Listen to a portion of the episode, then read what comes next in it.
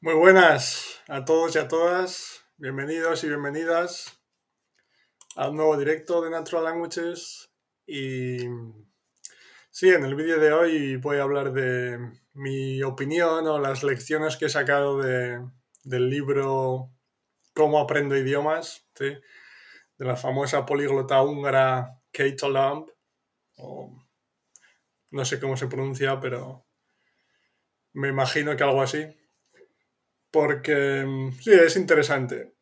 Hay cosas interesantes para aprender, otras que me parecen menos interesantes, pero como voy a comentar, también creo que es un caso especial porque ella era intérprete, entonces hay cosas que pueden ser un poco diferentes o que igual no tienen sentido desde mi punto de vista del aprendizaje del idioma para comunicarme en la vida real, pero igual tiene más sentido en su caso como intérprete, bueno, esa es la, idea. ¿Qué tal, Adrián? ¿Todo bien por aquí? Perfecto. Me alegro que te, de que te parezca interesante. Sí, sí, tiene... Al final, quiero decir, una, una mujer que utilizaba hasta 16 idiomas, me parece, para, hacer traducciones entre idiomas y siempre se pueden aprender cosas interesantes. Hola Mati, ¿qué tal? ¿Qué tal todo por Irlanda, Mati? ¿Por Argentina, Adrián? ¿Todo bien? Y nada, pues como siempre, ahora comenzamos en un, en un par de minutos con con el tema de hoy, sí, con mis... Exacto. Francisco dice sí. Hola Álvaro, hoy tema de una petición que te hicieron. Exacto. Sí, de este, este tipo de vídeos además me gusta porque si, si conocéis algún libro o tenéis alguna idea sobre, no sé, como decía, el libro o recursos que queréis que a los que le echo un vistazo para hablar de mi opinión, de las lecciones que se pueden sacar, de lo que se puede utilizar para, para seguir ayudándonos en nuestro proceso de aprender idiomas. Estoy más que, más que abierto a vuestras sugerencias.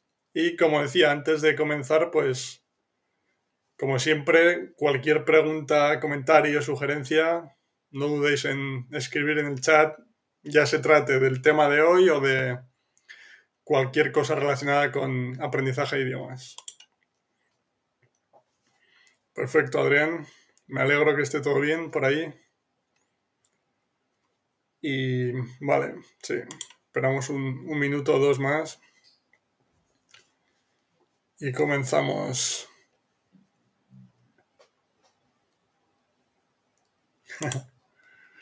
Francisca, hoy no hay ninguna entrevista a otro hermano tuyo o algún familiar.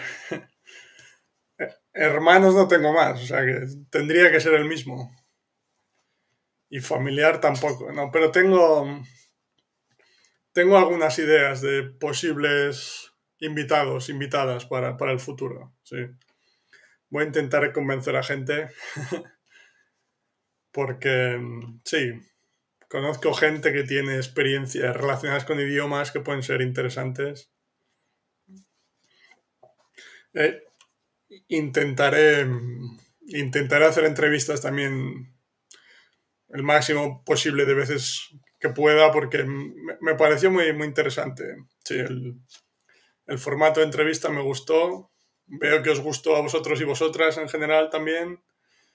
Y sí, a mí también me permite no tener que estar hablando constantemente a la cámara, sino que hay otra persona con la que intercambiar. Em, opiniones, puedo pensar cosas mientras la otra persona está hablando, etc.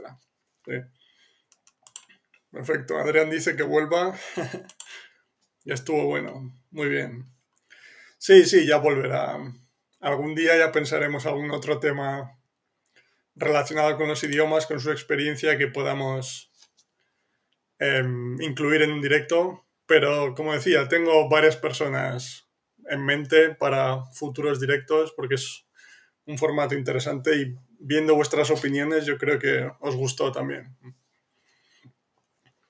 Muy bien, pues como decía, para comenzar con el tema de hoy, del libro Cómo aprendo idiomas, es la traducción ¿no? de Kate Olam, que como he dicho al principio fue una intérprete, traductora húngara, que creo que llegó a utilizar 16 idiomas diferentes en sus traducciones, interpretaciones.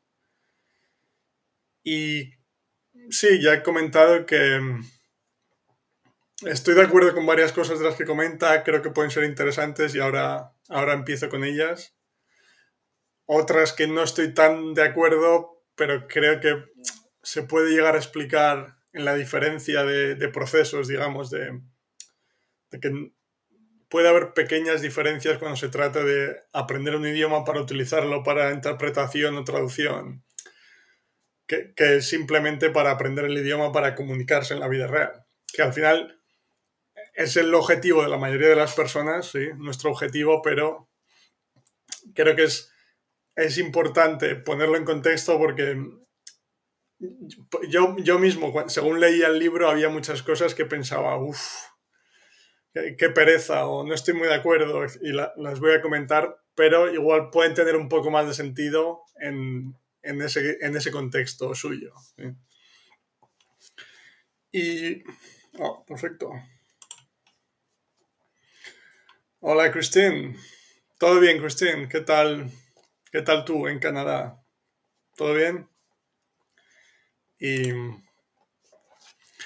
sí, como decía, pues voy a comenzar primero por las la parte o las, las opiniones o las lecciones que me han parecido positivas o las cosas con las que estoy de acuerdo y después la segunda parte con las que no estoy tan de acuerdo, aunque, como decía, intentaré contextualizarlo.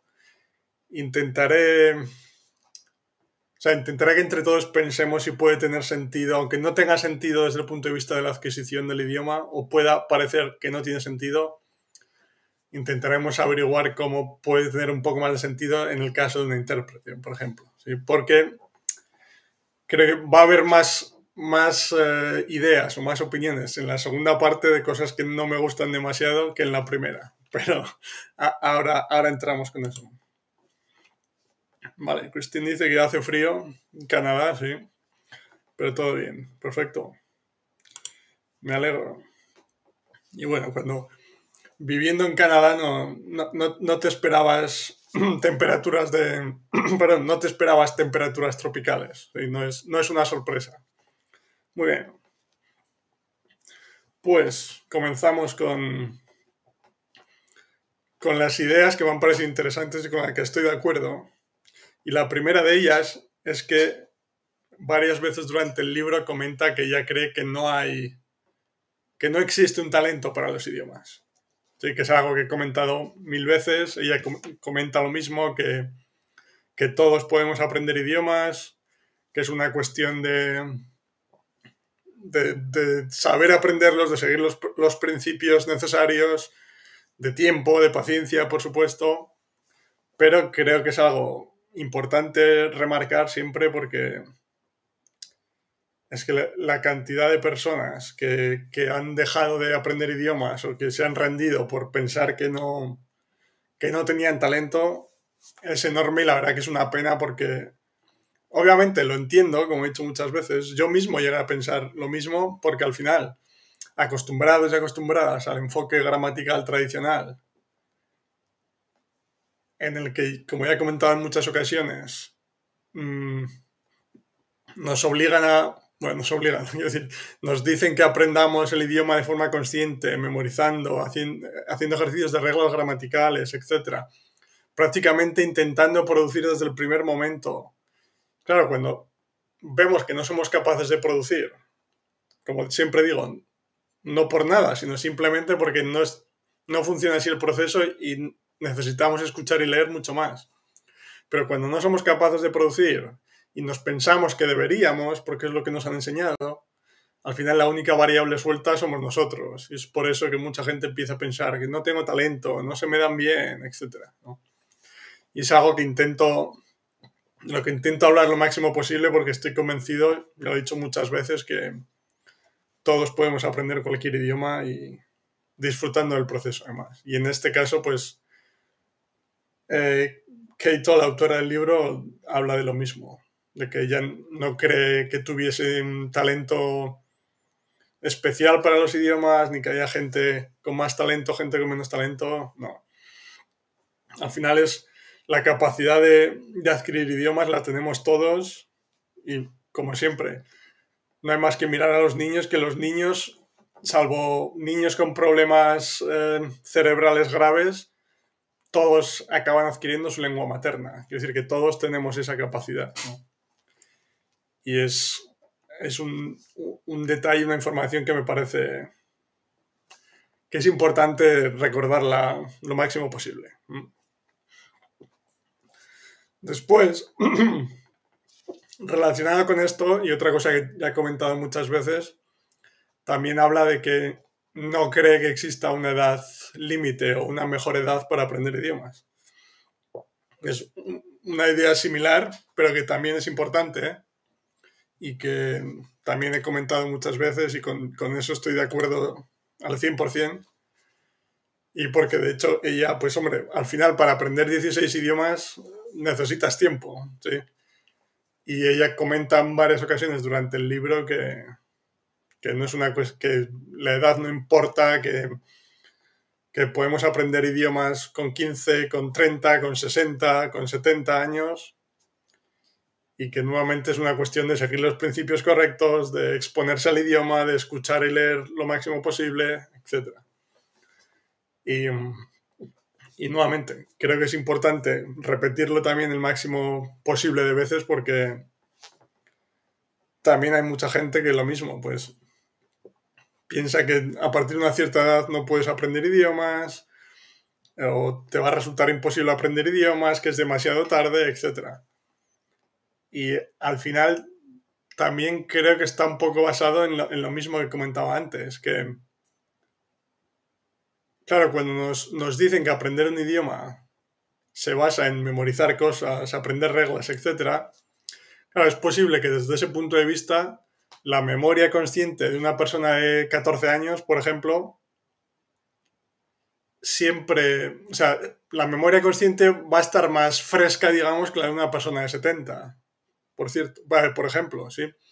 Pero la buena noticia es que no, no funciona así el proceso, ¿sí? El, proceso no, se trata de memorizar cosas, de recordar cosas.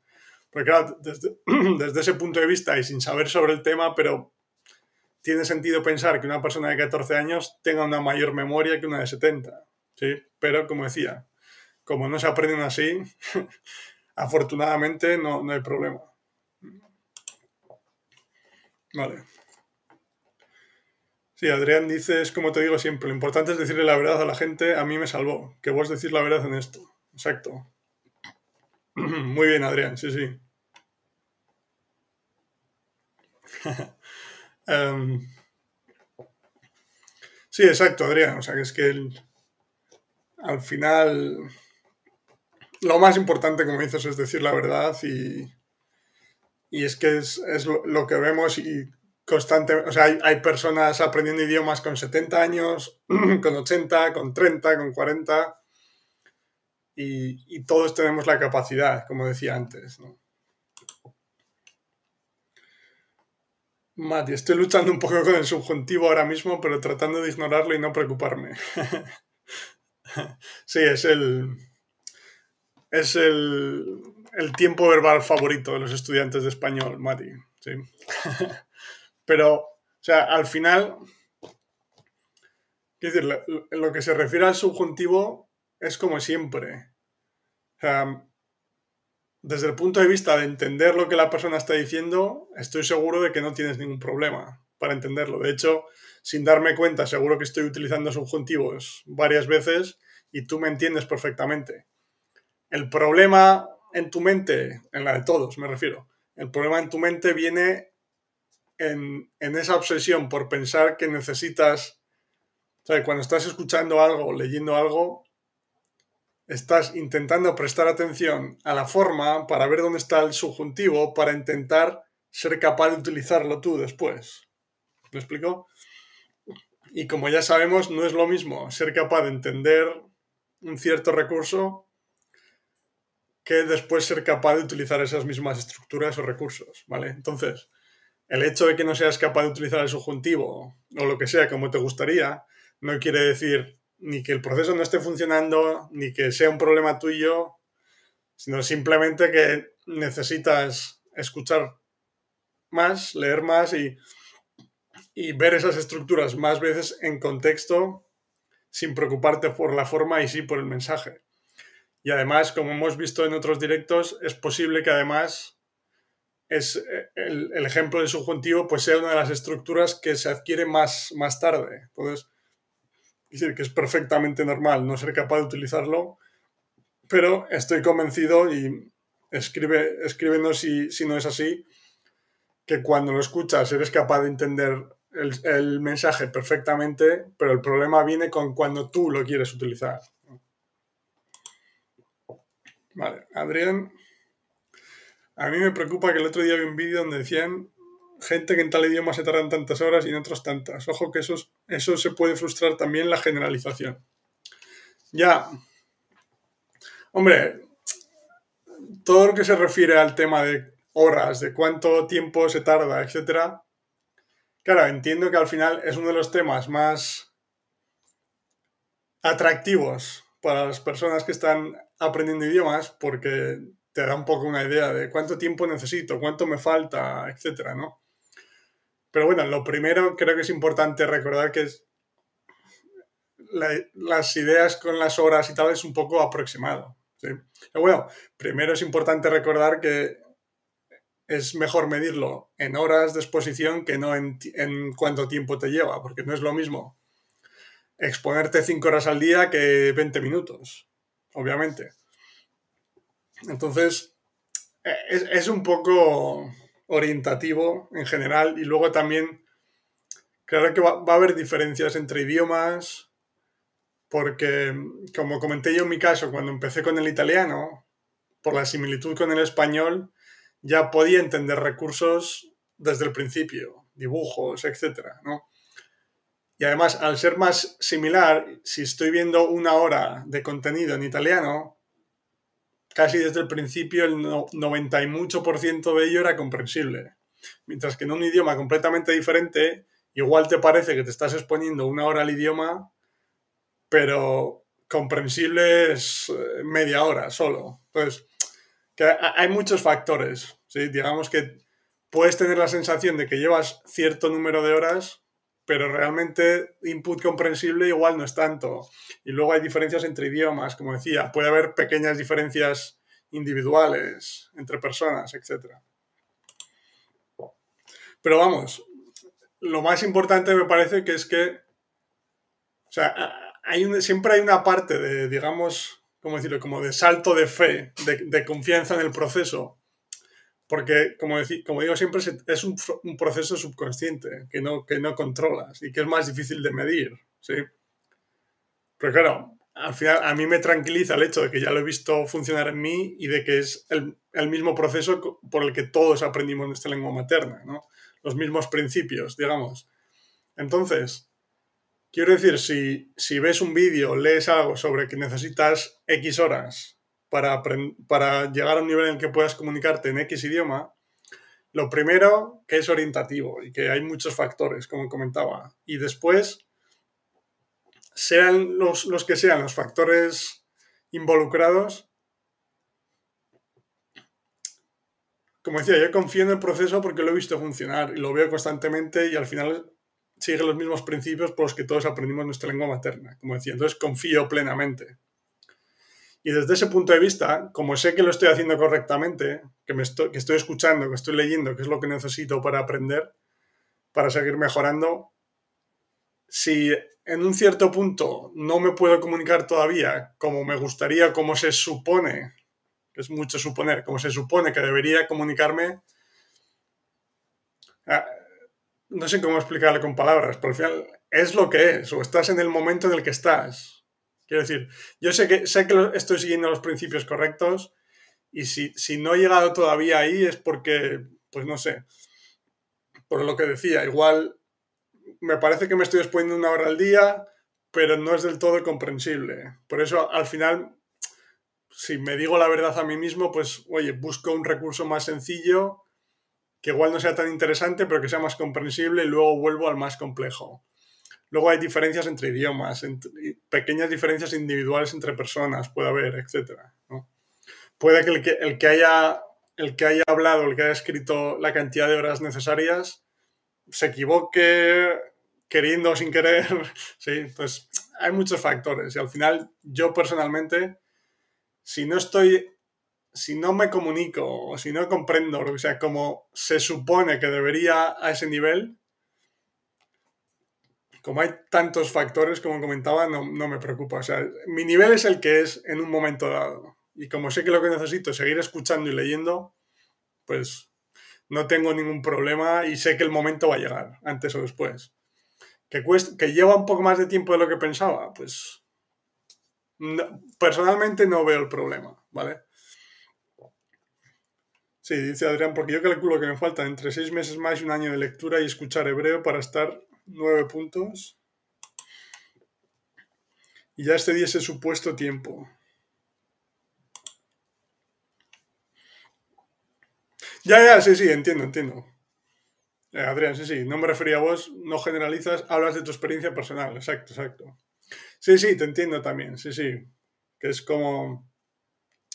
O sea, te digo mi experiencia personal, lo que creo que me llevó, más o menos, pero hablo de todos estos factores que puede ser orientativo. Y además, pues, no sé, igual me, puedo equivocar un poco al contar, puede, variar, pero al final, sí, sí, te entiendo, Adrián.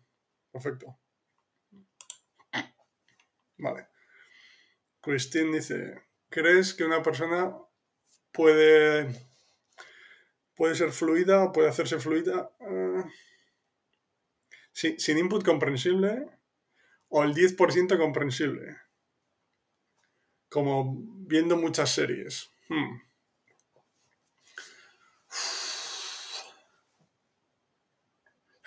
Lo primero que se me ha venido a la mente, Christine, es, eh, es que no.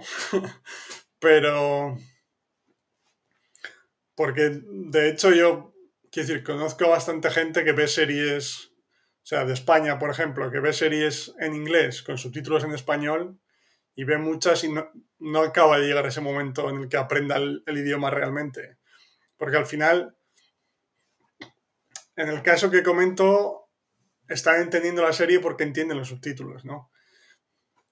Tú entiendo que hablas más de, de entender simplemente el 10%, pero sin utilizar... Sí, sí, entiendo, eso es. Sin utilizar subtítulos ni nada, ya. O sea, mi, mi, mi impresión es, uno, que llevaría mucho tiempo, porque al final, si estás viendo una serie, un episodio de una hora, digamos que comprensible solo es el 10%, al final son 6 minutos. Entonces, si te, o sea, estoy... No funciona así exactamente, no es tan preciso, digamos, de entiendes el 10%, son 6 minutos, pero para hacernos una idea, aunque te expongas al idioma durante mil horas, lo que te parezca que son mil horas, realmente son 100, si entiendes el 10%. O sea, generalizando así un poco. Entonces, claro, llevaría muchísimo tiempo. Y además, no sé, en tu caso, Cristina, o el de otras personas, a mí personalmente, si veo algo y solo entiendo el 10%, llega un momento en el que me cansa. O sea, me canso de, de no entender. ¿sí? Porque al final estoy viendo el vídeo leyendo el libro, lo que sea, porque me interesa el tema, porque quiero aprender algo, llegaré un momento que me cansaría porque no entiendo nada. El 10% es muy poco, ¿sí? Y claro, o sea, yo puedo ver, puedo ver vídeos o consumir recursos que no son especialmente interesantes, como los dibujos animados, al principio, porque sé que no hay muchas cosas comprensibles y porque sé que es un recurso de transición. Pero si tengo que ver dibujos animados durante 5.000 horas, 5.000 horas al 10% son 500. No, pero bueno, me refiero, si tengo que ver dibujos animados tanto tiempo, llega un momento en el que ya me canso. Entonces, técnicamente, Christine, quizás sí, porque aunque sea muy poco a poco, iría escogiendo cosas, pero llevaría muchísimo tiempo y yo creo que me acabaría rindiendo antes, porque no estaría disfrutando del proceso, ¿me entiendes? Vale. Responde, espero que responda a tu pregunta, Cristian. Francisco, sobre el tema de la comprensión del input. Matt, un políglota.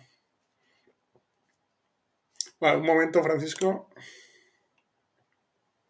Sí, eso pienso yo también, dice Cristín. Sin ser comprensible, llevará un montón de tiempo. Ya, pero en, algún, en algún momento se iguala, digamos. Entonces, simplemente lleva más tiempo llegar a ese punto. Sí, puede ser. Quiero decir, lo que dices es que si empiezas a ver series, Eh, eh, empiezas a ver series, Christine, sí, entiendes el 10%, claro, al final, un poco, con un poco, con un poco, con un poco, al final llegas a un punto en el que puedes entender em, bastante más y el 10% va subiendo, ¿no? Pero mi sensación es que llevaría muchísimo tiempo.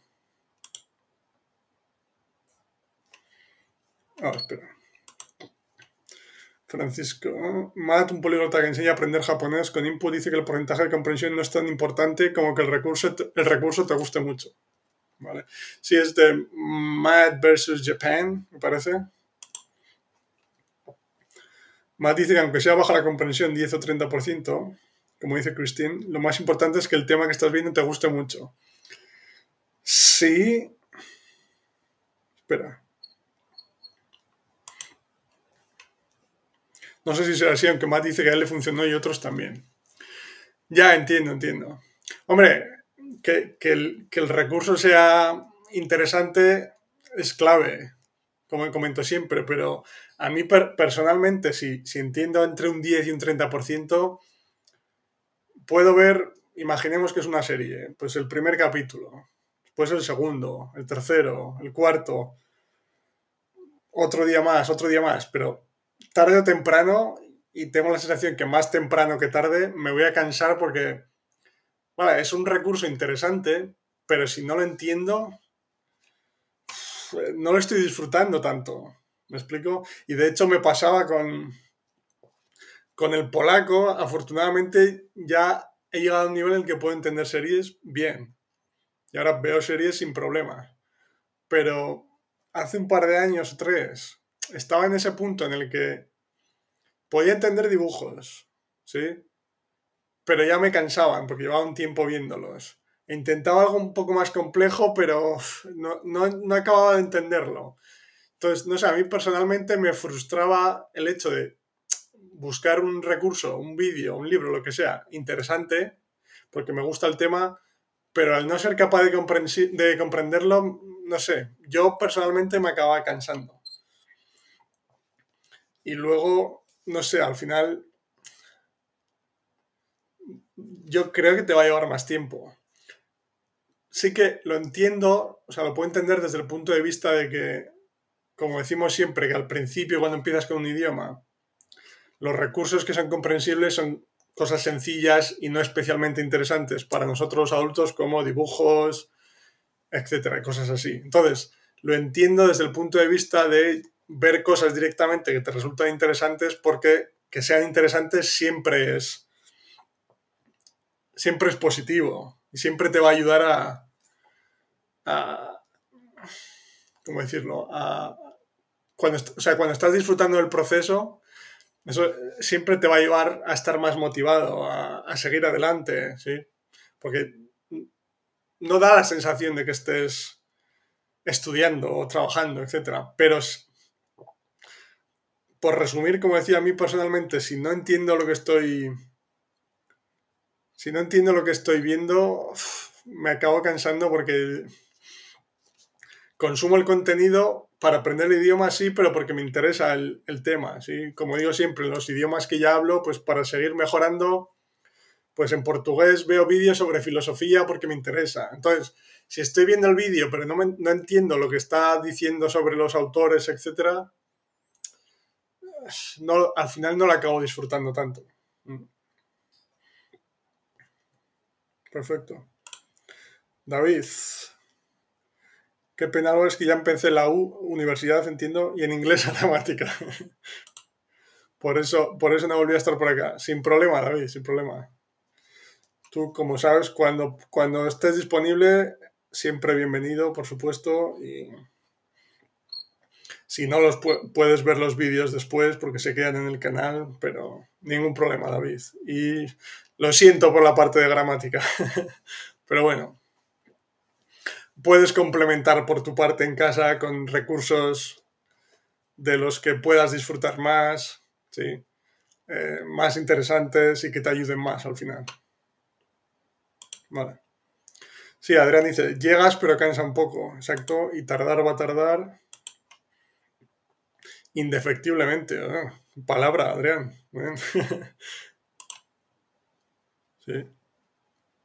No recomiendo Peppa Pig en hebreo, el sonido es pésimo. Vale, vale. Sí, es a veces por... No sé si es el... el... No, la traducción no, ¿cómo se llama? El... Ah, el doblaje. Si el doblaje o el acento, lo que sea, hay veces que... Creo que lo comentado Christine un día, que le resultaba menos comprensible Peppa Pig que un podcast o cualquier otra cosa. Sí, hay veces que... No sé. Es extraño. Vale, y Francisco. Estoy viendo la serie Little Britain, que mi comprensión es baja, quizá un 30%, pero me ríe y me gusta. Y las situaciones son fáciles de entender aunque no entienda lo que dice. Yo lo veo porque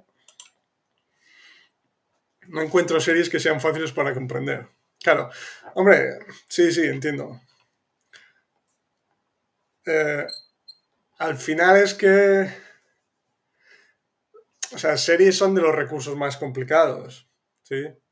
Porque, o sea, son como conversaciones de la vida real, rápidas, con ruido de fondo muchas veces. O sea, quiero decir, yo, eh, eh, por ponerte un ejemplo, en inglés, a una persona, hablando con una persona, especialmente de Estados Unidos o Canadá, entiendo el 100% de lo que dice, no tengo ningún tipo de problema, pero hay series que dependiendo del actor, de la situación, del ruido de fondo, incluso a mí me cuesta. Quiero decir que no, no me parece el recurso más sencillo del mundo. Y desde ese punto de vista,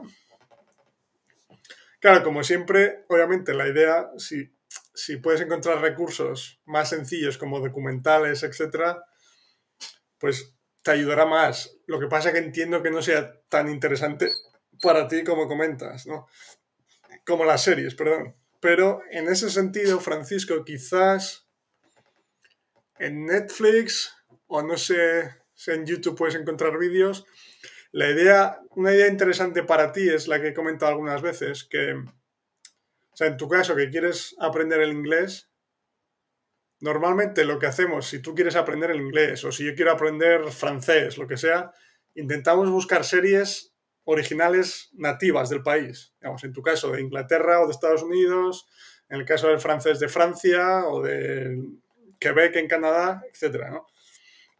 Y entiendo, lo entiendo, ¿sí?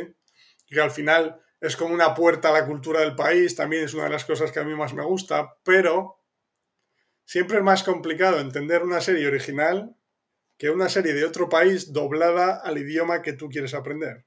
Entonces, en este caso, por concretar más, en lugar de ver películas o series originales de Inglaterra o Estados Unidos o Australia, donde sea, si encuentras la forma de ver una serie alemana, por ejemplo, doblada al inglés, te va a resultar más fácil porque el doblaje siempre lo hacen actores en un estudio, sin ruido de fondo, suelen hablar más claro, ¿sí?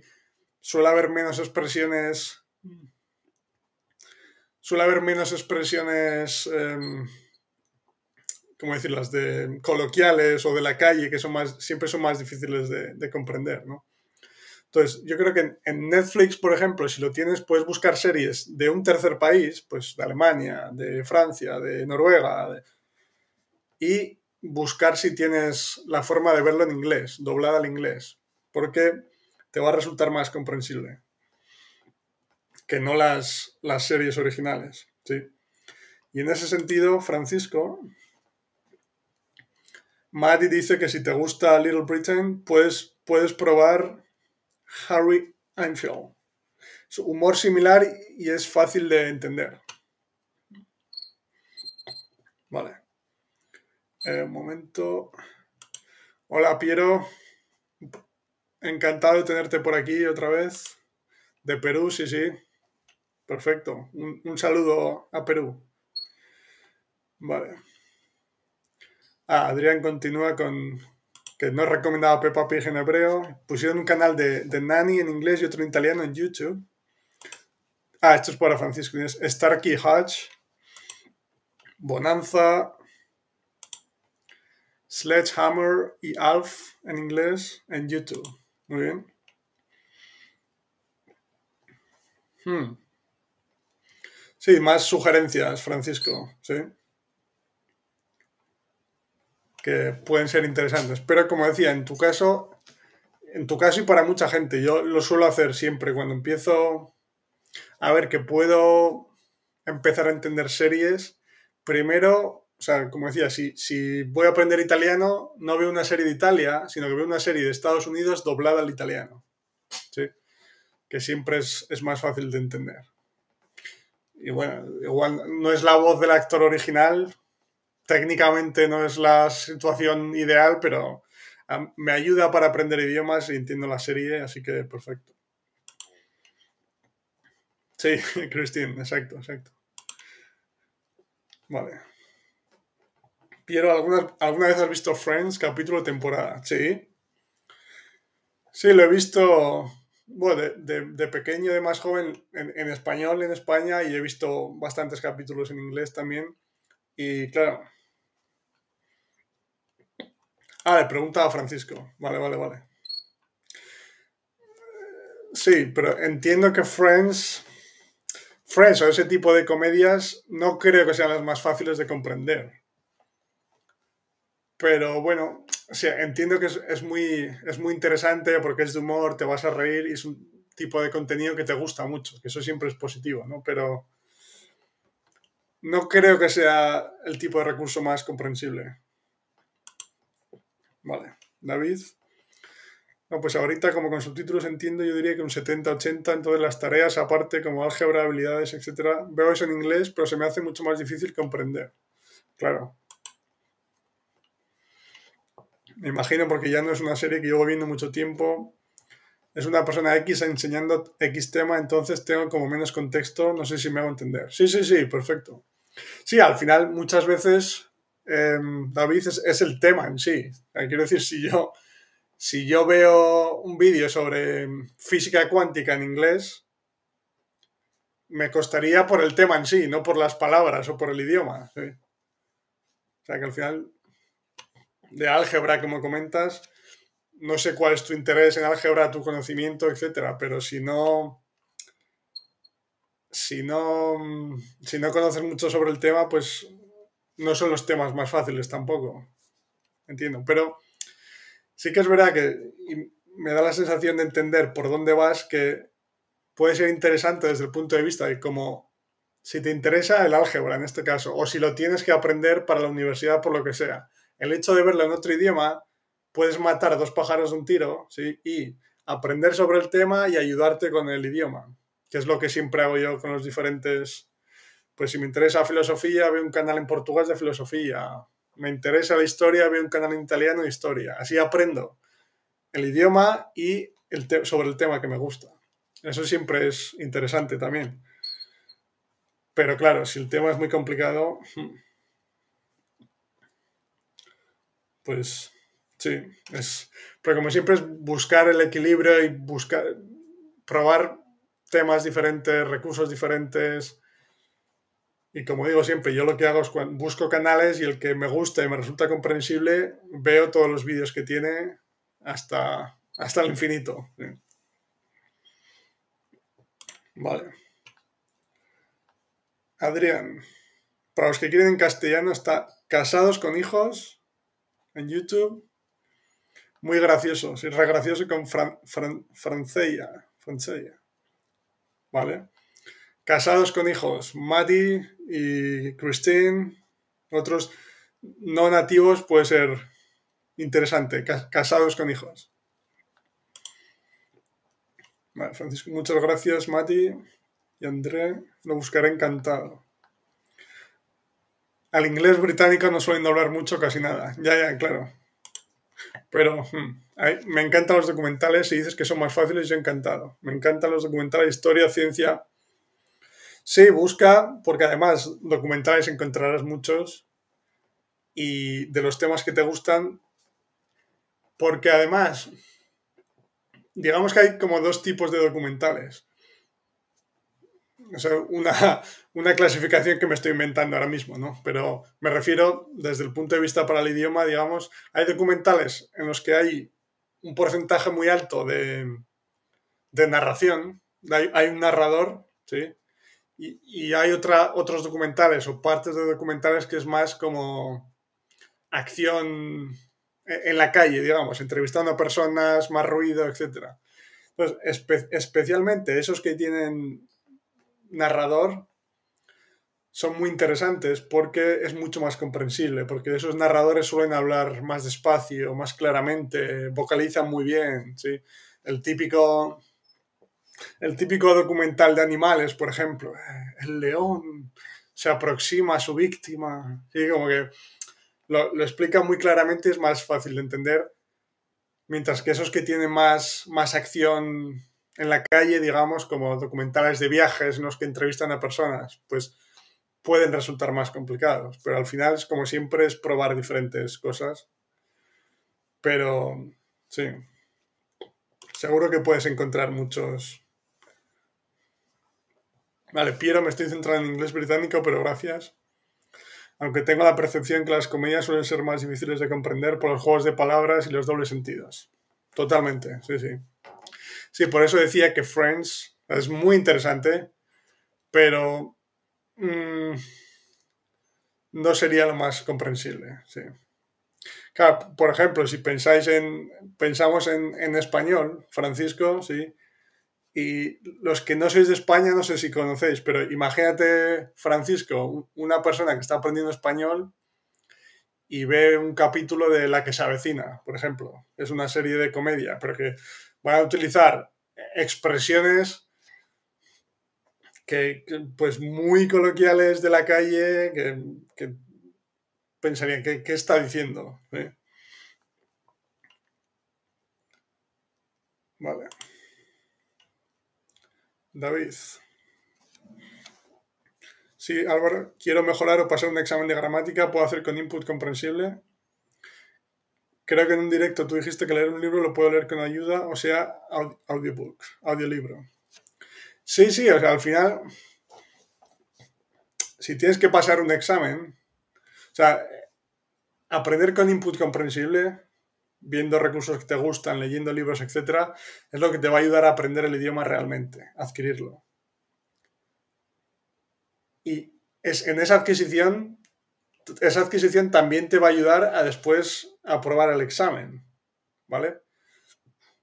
Lo que pasa es que, claro, habrá tipos de preguntas y cosas que tendrás que mirar específicamente para el examen, aunque teniendo en mente que no te, no te va a ayudar a comunicarte en el idioma, pero te puede ayudar a, a aprobar en el, en el examen, ¿sí? Entonces, o sea, yo, por ejemplo, recuerdo antes de, de conocer todo este proceso y Crashen y etcétera. En 2014 hice el examen de inglés de C1. Sí. Pues me preparé un poco ejercicios de, años anteriores que puedes encontrar en internet, eh, ejemplos de, exámenes de años anteriores. Sí. Pero tampoco mucho, ¿eh? O sea, la mayoría de lo que hice fue por, lo que ya había adquirido viendo la NBA, digamos. Pero bueno, si quieres aprobar el examen, siempre vas a tener una parte de estudio que te ayude a aprobar el examen, aunque luego no te sirva para nada en cuestión de comunicación. Pero bueno, teniendo en mente que es una cosa temporal, pues no pasa nada. Pero bueno, pero cualquier cosa que consumas en el idioma y que sea comprensible te va a ayudar porque vas a estar adquiriendo el idioma. Vale. Ahora voy con, con tu pregunta, Adrián, ¿sí? Porque estoy pensando que sobre el tema de Keito, igual hoy voy a hablar solo de las cosas en las que estoy de acuerdo y otro directo puedo, puedo hablar de las cosas en las que estoy más en desacuerdo, ¿sí? Porque al final con, con preguntas hemos echado un rato, pero está perfecto, ¿eh? Como digo siempre, esto es lo más importante de responder a vuestras preguntas, comunicarnos. El tema lo preparo siempre para hablar de cosas diferentes, pero si tenemos que dividirlo y en el próximo directo hablo de las cosas que no me han gustado tanto, ningún problema. Vale, Piero dice que supongo que Channel Little Fox no es de América, no es de un creador americano o británico diría que es un continente, o sea, del, continente de Asia, pero es comprensible en general, ¿vale? Otra idea. Si igual es de India, puede ser, Piero. Vale, Maddie. Le dice a Francisco que pruebe David Starkey, Lucy Worsley, Historia Británica, Louis Theroux, que hace entrevistas y documentales muy interesantes. Perfecto. Eso me gusta. y Dance Now. Sí, me gusta la idea de que tenemos nativos españoles, nativos ingleses, sea, del idioma me refiero, así podemos dar consejos los unos a los otros sobre mm, documentales que nos gustan, etcétera. Perfecto, Mati, muy bien. Vale. Y sí, Adrián dice, ¿cómo hacía Kate Lamb para traducir y hablar? Pregunto, fluidamente. Ahora, ahora vuelvo al tema. ¿eh? Y Francisco dice, lo apunto, muchas gracias. En esta semana seguro que empiezo a verlos. Muy bien. Y además de aprender el idioma, aprenderé cultura. Fantástico. Eso es, esa es la idea al final, porque también, o sea, son, son programas, son recursos que tú ya consumes o consumirías en tu propia lengua nativa. Entonces, te va a ayudar a aprender el idioma y tampoco necesitas encontrar tiempo extra para exponerte al idioma, porque es muchas veces el problema de mucha gente que no tiene tiempo, etc. Pero el tipo de recursos que ya consumes en tu idioma, si los puedes consumir en el idioma que quieres aprender, claro, cuando llegas al nivel en el que te resultan comprensibles, como siempre, ¿no? Pero te ayuda a encontrar ese tiempo, digamos, porque es algo que ya estabas haciendo. Vale. Buenísimo, dice Adrián. Vale, sí, sobre dividirlo. Perfecto, pues volvemos a, a Keito y he hablado de lo del talento, de la edad, que no es un factor, y otra de las cosas que me ha gustado es que habla del, poder de la, de la lectura. Em, específicamente, ¿sí? Que habla, habla mucho del poder de la lectura para aprender idiomas y del poder del contexto también. Aunque en lo que se refiere al contexto, a veces lo utiliza para, o sea, para hablar del poder del contexto para memorizar cosas. Es decir, habla de, de aprender o memorizar, no, en lugar de memorizar palabras sueltas, de aprender frases completas porque tiene contexto. Y estoy de acuerdo en lo del poder del contexto, aunque no me gusta la parte de memorizar cosas, aunque sea mejor una frase que una palabra porque hay más contexto, ¿no? Pero en general ella habla del poder de la lectura y del, y del contexto, porque al final, o sea, el contexto es que es fundamental, porque, y es una de las razones que ya he comentado muchas veces por las que creo que, que los adultos desde ese punto de vista tenemos más capacidad que los niños, porque nuestro, nuestro conocimiento del mundo es mucho mayor. Del mundo desde un punto de vista intelectual independiente del idioma. Entonces, si tú estás viendo un documental de historia, como comentábamos, el hecho de conocer la historia tú te puede ayudar a comprender muchas cosas que no entenderías si no conocieses la historia. ¿Vale? Mm. y como eso, pues cualquier tipo de recurso en muchas situaciones. Entonces, un contexto es que es, es fundamental. Eh, o sea, en mis clases, por ejemplo, cuando estamos creando historias, pues, ejemplos sencillos, si hablo, estoy hablando de la palabra cantante, por ejemplo, igual no entienden la palabra, pero si al hablar de cantante hablo de Michael Jackson, por ejemplo, pues, ah, ya tienes un contexto. O si estoy hablando, aunque no, no mencione a cantantes famosos que, que conozcamos todos, o que puedan conocer los estudiantes, pero simplemente por el hecho del contexto de estar hablando de que los personajes de la historia están en un concierto, entonces igual no entienden cantante, pero como estoy hablando de un concierto y hago el gesto del micrófono, o sea, al final el contexto general entre imágenes, la historia de la que estamos hablando, el conocimiento intelectual de los adultos, ayuda mucho a la comprensión del mensaje en contraposición a, no tener todo ese contexto. Muy bien. Em, más cosas tengo aquí apuntadas. vale. Y otra cosa que, que, con la que estoy de acuerdo que comenta, que también comentamos aquí en un directo, es que habla, habla del hecho de que vivir en el país de destino, o sea, el país en el que se habla el idioma, no garantiza el éxito. ¿sí? Que es algo que ya he comentado varias veces y que hicimos un, directo específico sobre esto, que es eh, pues la típica situación, la típica situación en la que pues si quieres aprender inglés, pues siempre te dicen, pues vete a vivir a Inglaterra o a Australia o a Estados Unidos, etcétera y hombre, sí, porque al final vas a estar rodeado, rodeada del idioma las 24 horas, si quieres, porque ya sabemos que no, no es una garantía, ¿no? Pero claro, dependiendo del nivel de la persona, como he dicho muchas veces, puede ser peligroso, porque vas a un sitio en el que se habla el idioma que quieres aprender, pero empiezas desde cero o desde muy abajo, el mundo real no te resulta comprensible y puede ser hasta contraproducente. Se puede producir, producir hasta un choque que te haga rendirte incluso, porque nada te resulta comprensible. Mientras que obviamente cuando llegas a un nivel intermedio, a un nivel en el que ya puedes comunicarte algo, pero sobre todo comprender mucho, obviamente si vives en el país de destino, pues siempre, siempre vas a estar expuesto al idioma durante más tiempo. ¿sí? y, si es comprensible, al final es una cuestión de tiempo de exposición, como digo siempre. Y esas son las, las ideas, digamos, de las que habla Keito, que, que me han parecido más interesantes o con las que estoy de acuerdo, ¿vale? Y bueno, si me acuerdo de alguna otra más la comento, pero ahora vamos con la otra parte, con las que no estoy tan de acuerdo, ¿vale? Y voy a comentar primero,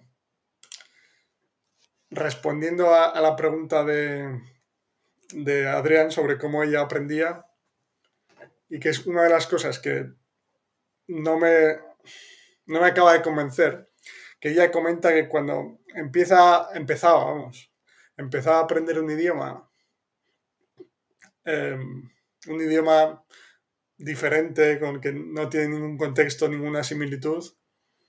Normalmente lo que hacía ella era ir a un diccionario directamente y empezaba a buscar palabras, empezaba también a, a, buscar cómo funcionaba el alfabeto, eh, las palabras, cómo se... O sea, o sea, como en general todo muy, muy consciente, un esfuerzo muy consciente por entender el idioma.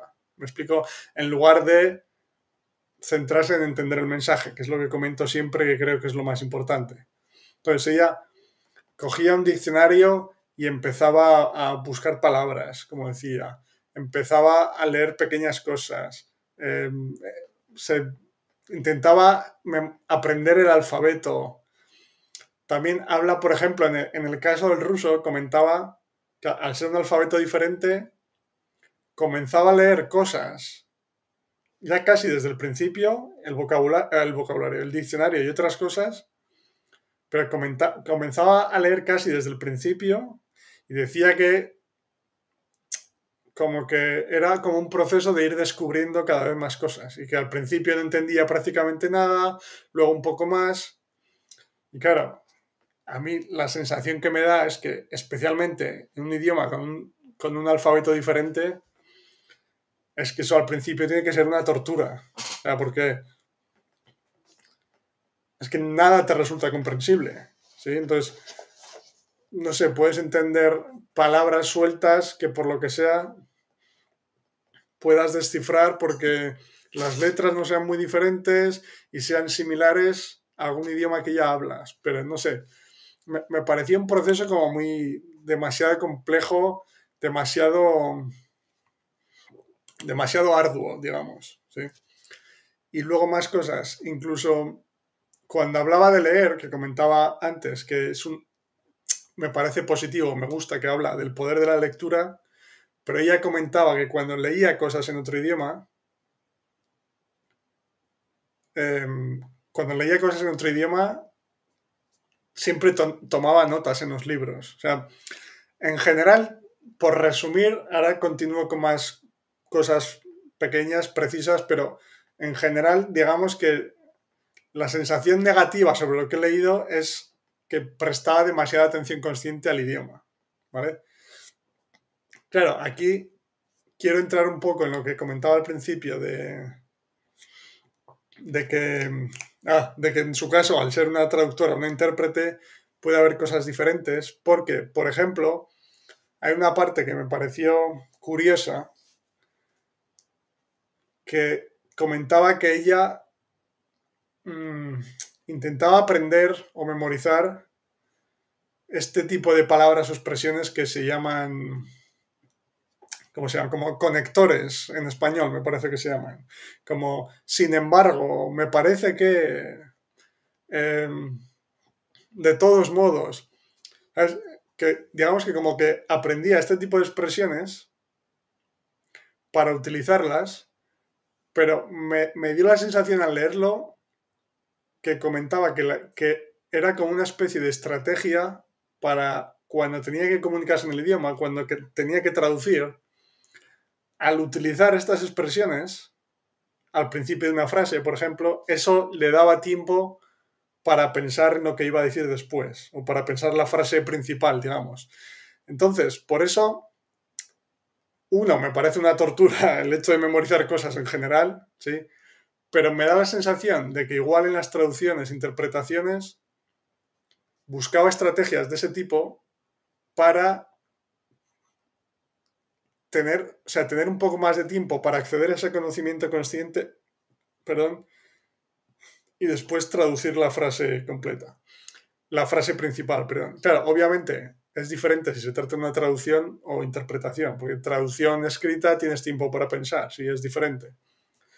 Pero me dio la sensación de que hablaba de muchas estrategias de ese tipo que a mí para la adquisición regular, digamos, o normal del idioma no me gustan, porque se basan en, la memorización, en el aprendizaje consciente, que te lleva a tener que pensar todo lo que quieres decir.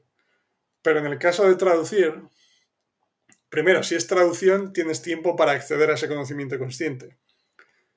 Y si es interpretación, tenía estrategias de ese tipo para utilizar expresiones que se han memorizado para tener más tiempo para pensar sobre lo, que iba a decir.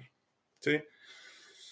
Entonces, intento entenderlo desde su punto de vista, que puede tener más sentido como intérprete, pero yo no lo haría para, aprender un idioma, digamos, el hecho de aprender o memorizar cosas conscientemente. Mm. Y luego, pues no sé, habla demasiado del, uso de diccionarios, de, aprender cosas conscientemente. Esa es la parte que no, me gusta tanto. Pero también entiendo que, especialmente para traducciones, como decía, en las que tiene tiempo para pensar, em, necesitan como entender el idioma perfectamente o entender todos los entresijos del idioma, ¿no? Entonces, puede que en el caso de traducciones, interpretaciones, conocer las cosas conscientemente, la gramática te pueda ayudar a que las traducciones sean más, más correctas o más académicas. ¿Me explico? Sí. Pero bueno. No, yo no lo recomiendo desde el punto de vista de la adquisición del idioma para ser capaz de comunicarte en la vida real. ¿sí? Le gustaban los idiomas, parece. Sí, sí, esa sensación tengo, que le gustaba, le gustaba también esa parte de lingüística del, idioma en sí, Yo usaba la fonética al principio con el alfabeto diferente, y es verdad lo de los conectores te da tiempo. Pero sin los conectores no se puede hablar, interesante. Los conectores son un gancho reútil, pero sí, lo de ella titánico. Claro, o sea, son útiles, pero mi problema con esa idea es lo de siempre, que ella hablaba de aprenderlos conscientemente, ¿sí? es decir, los, sin embargo, de todos modos, expresiones así, que sí, que son muy, son muy comunes, se utilizan mucho en el idioma, ¿no? O sea, además te dan esa, o sea, dan sensación de fluidez también, pero mi problema es el de siempre, de que no necesitas aprenderlas conscientemente, ¿sí? Para aprender a comunicarte, me refiero, sino que las vas a aprender cuando escuches, las escuches en contexto muchas veces. ¿sí? Y las vas a aprender, como siempre, de forma subconsciente sin darte cuenta. Y cuando, hay, cuando hayas recibido X repeticiones, llegará un momento en el que tú seas capaz de utilizarlas de manera natural, sin tener que, que pensar. ¿sí? Entonces, como dices, Adrián, son muy útiles, pero no creo que haya que aprenderlos de forma consciente o intentar memorizarlos. A eso, a eso me refiero. Pero obviamente son muy comunes y, e interesantes. Pero en general, como veis, yo no soy muy amigo de buscar estrategias técnicas para un poco acelerar el proceso por aquí o sonar más fluido con conectores, o, sino de yo me gusta mucho que todo sea natural desde el punto de vista de que el mensaje es lo más importante, voy a ver este vídeo, leer este libro porque me interesa y sé que si entiendo el mensaje mi cerebro está aprendiendo el idioma. Vale. Eh, Adrián, estoy de acuerdo con vos. El problema por ahí es la época cuando ella arrancó. Sí, sí, claro, claro. Por supuesto, es buen buen apunte, Adrián, porque eso es importante. O sea, yo al final hablo de ideas, ¿sí? de las ideas que comenta ella, lo que me parece interesante, lo que no tanto. Intento contextualizar a, su, a su situación y como muy bien dice Adrián, claro, cuando ella empezaba a aprender idiomas, si no me equivoco, ella nació como en 1910 o así y murió en el 2003, una cosa así. Entonces, claro, no existía internet, había muchas menos posibilidades, entonces al final es más complicado. Y, no, no, solo ya que tengas menos recursos, sino que o sea, hay una persona como Crashen que habla sobre una teoría, o sea, que hace una investigación, que escribe un libro, que hace conferencias. Ahora las tienes en YouTube, tienes libros, tienes en todas partes. Pero sin Internet, pues igual una persona, salvo que vayas a Estados Unidos a una conferencia fueses en su momento, me refiero. Personalmente no había forma de estar en contacto con Crashen, con sus ideas, etc. O sea que era todo mucho más complicado. Entonces al final entiendo que si, pues si tiene un diccionario, pues al final utilizas lo que, lo que tienes y tampoco... Sí, el, enfoque gramatical tradicional ya era dominante, pero había todavía menos alternativas. Pues es, complicado. Vale.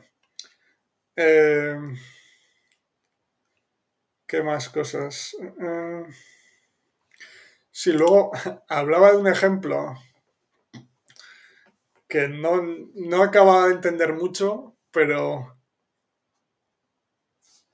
Sí, exacto, Adrián, lo que tenemos a mano, exacto. Hablaba de un ejemplo cuando empezó a aprender polaco, ella, que pareció curioso, pero no lo acaba de entender, que es que ella decía que cuando se, apuntó a clases de polaco por primera vez, ella lo que hizo es apuntarse a clases de polaco avanzado directamente. Es decir, pero no recuerdo exactamente por qué, pero recuerdo que decía que llegó a la academia, lo que fuese, y le preguntaron, ¿qué nivel tienes? ¿O a qué, nivel quieres apuntarte? ¿Principiante, intermedio, avanzado? No, no, al, avanzado, decía. Y llegó el día de la clase, el profesor le hizo una pregunta en polaco y ella le dijo directamente en inglés sería, no te molestes que no, que no, que no conozco ni una palabra, no sé decir ni una palabra.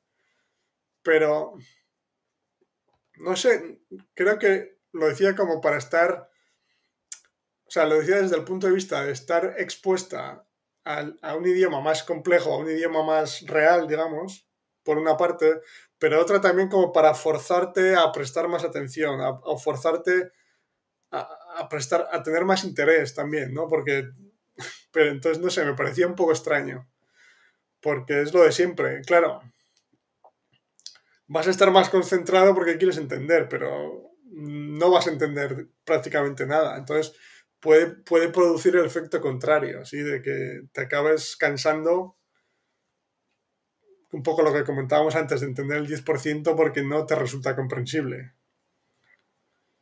Claro, y también, sí, ahora que lo pienso, yo creo que también lo, enfocaba desde ese punto de vista también de que iba a ser más interesante, que no unas clases para principiantes, que va a ser todo mucho más simple. Eh, e, e, en esa época me imagino que serían clases gramaticales, pues igual empezaban los colores, los números, y desde ese punto de vista le daba más pereza porque le parecía menos interesante. Pero bueno, más loco e interesante, dice Adrián. Sí, sí, muy, no, no la acabé de entender. Pero bueno, y por. Sí, por, terminar por esta. Con, el tema de hoy, ¿sí? Eh, sí, por último, había. Antes del último punto, ¿buscaría un golpe de efecto o shock? Pregunto. Sí, sí, sí, también. Ah, no me acuerdo exactamente si, decía algo más sobre el por qué lo hacía, pero yo creo que era sobre, sobre todo era por la cuestión de interés y la cuestión de estar más atenta. Pero claro, si no es nada comprensible, parece muy contraproducente al final, ¿no? Pero bueno. Y por último, también hablaba de otra parte que nuevamente yo no estoy de acuerdo y que está basada en el aprendizaje consciente, que era la corrección de errores que ella decía que le, gustaba y que de hecho pedía a la gente que le corrigieran.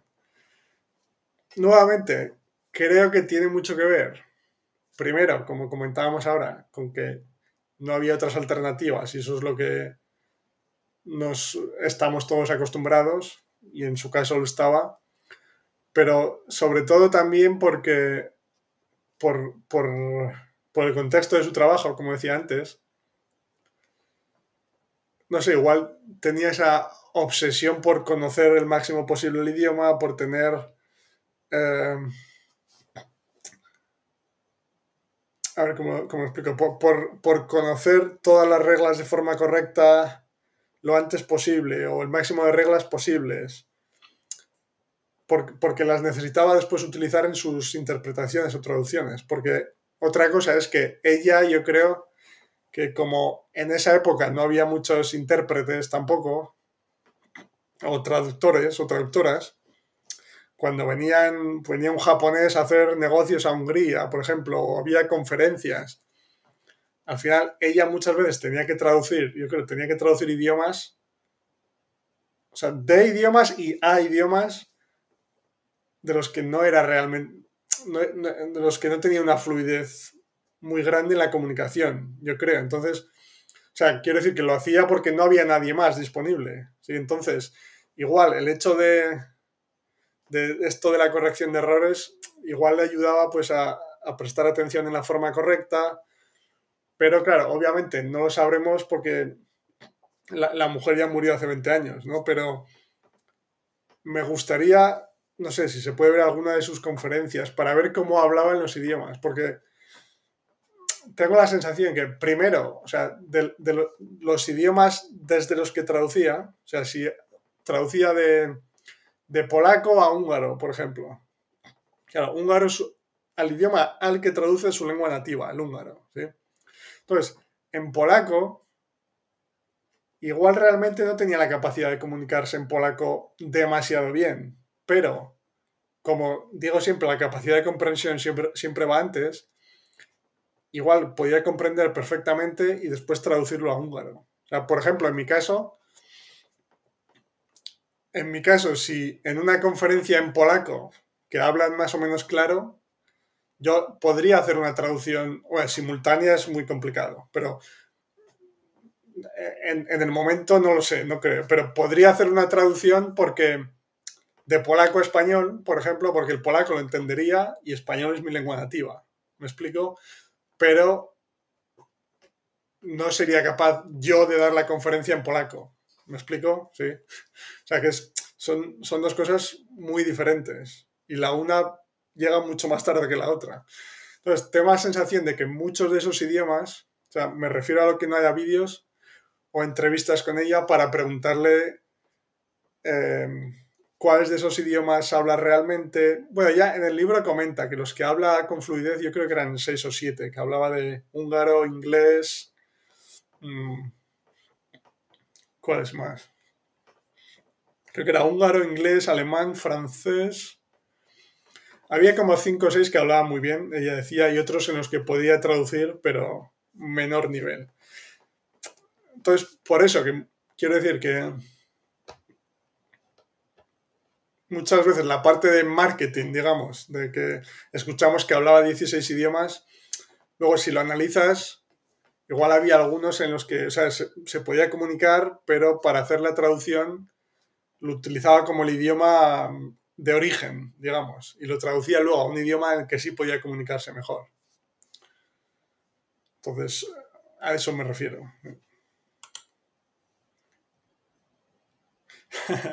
y Adrián dice, no, la corrección de errores en mi caso me parece masoquismo. sí, sí, a mí también, a mí también, pero bueno. Es lo que digo, el, contexto suyo, yo creo que hay muchas cosas que tienen sentido desde el punto de vista de la falta de recursos y de su trabajo específico. ¿sí? Hay uno o dos vídeos nada más en YouTube de um, Kate Olam, sí, y creo que está en húngaro. Tendremos que aprender húngaro, Adrián.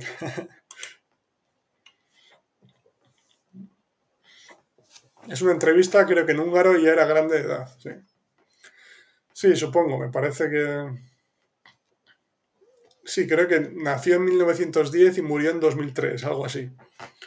Entonces, claro, cuando entrevistas en vídeo, pues sí, no sé si era de los 70, de los 80 o incluso de los 90, ¿no? Pero bueno. Y sí, creo que no me he dejado nada. Sí, en general, pues como resumen es eso. Me ha gustado mucho esa parte que habla de, que no hay un talento para aprender idiomas, que todos podemos, que no hay una edad mejor o peor, que todos podemos también. El poder de la lectura, eh, del contexto, esas cosas me gustan. Me gustan mucho. Luego, la parte que me gusta menos desde el punto de vista de la adquisición del idioma para comunicarse son estas que he comentado, de demasiado aprendizaje consciente, demasiada atención a la forma en lugar del mensaje. Pero como decía, lo entiendo mucho desde el punto de vista de su, de su trabajo eh, concreto y de la falta de, de materiales en aquella época, digamos. Muy bien. ¿Algún comentario más sobre las ideas de Kate Olam? ¿O alguna pregunta más sobre este tema, sobre su libro, sobre otro tema? Eh, ¿Comentarios? ¿Algo más? Hmm. Hay algo bueno, buena pregunta, Francisco, y nuevo de Kate Olam que vas a utilizar tras, tras la lectura de su libro. Eh, muy buena pregunta. De momento yo creo que no hay nada que, que me haya convencido como para decir, "Mm, interesante, lo voy a probar. Porque las cosas con las que estaba de acuerdo, con las que estoy de acuerdo, perdón, ya estaba de acuerdo, sí, o sea, digamos, ya, ya las sabía, y las cosas con las que no estoy de acuerdo, es que no me acaba de convencer para mí personalmente. Y de hecho, em, hablo de esto más en profundidad esta semana. Creo que el jueves o el viernes subiré el vídeo a YouTube de la entrevista que hice la entrevista con Luca Lampariello finalmente. Y esta semana, jueves o viernes, la subiré, ¿vale? Y hablando con él, pues hablamos de que, como decía, en general él cree en input comprensible, pero hace algunas cosas diferentes, hace presta algo de atención en aprendizaje consciente al principio, ya, ya lo veréis porque es muy interesante. Pero pensé, por ejemplo, que hablando con él, a mí personalmente me provoca tanto rechazo todo lo que parece estar conectado con el aprendizaje tradicional de memorizar, estudiar, me provoca tanto rechazo que lo que se aproxime lo más mínimo a esa idea lo descarto inmediatamente.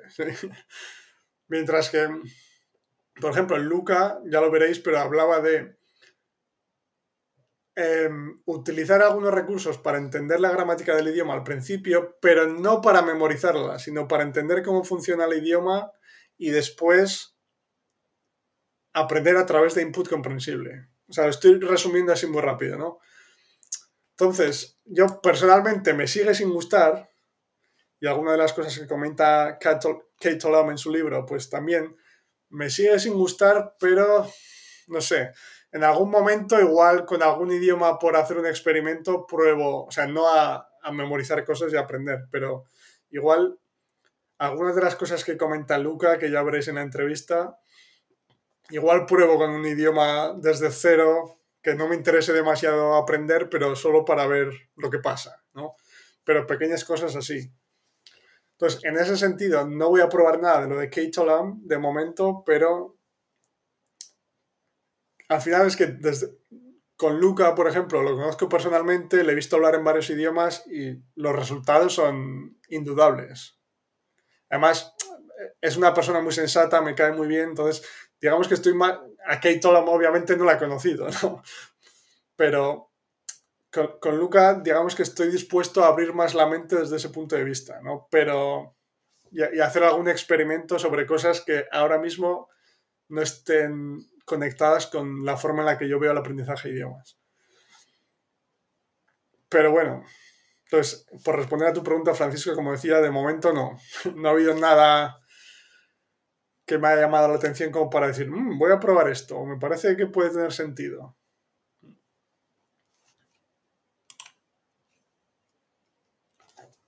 Muy bien.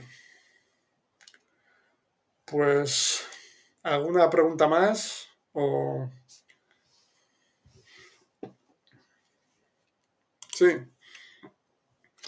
Sí, sí, perfecto. Ya hablaré sobre lo de Luca, pero ya veréis que es, es, interesante porque, como decía, como resumen, él cree en input comprensible, ya me lo había dicho, pero utiliza, o sea, hay pequeños detalles, pequeñas cosas que él utiliza, ¿sí?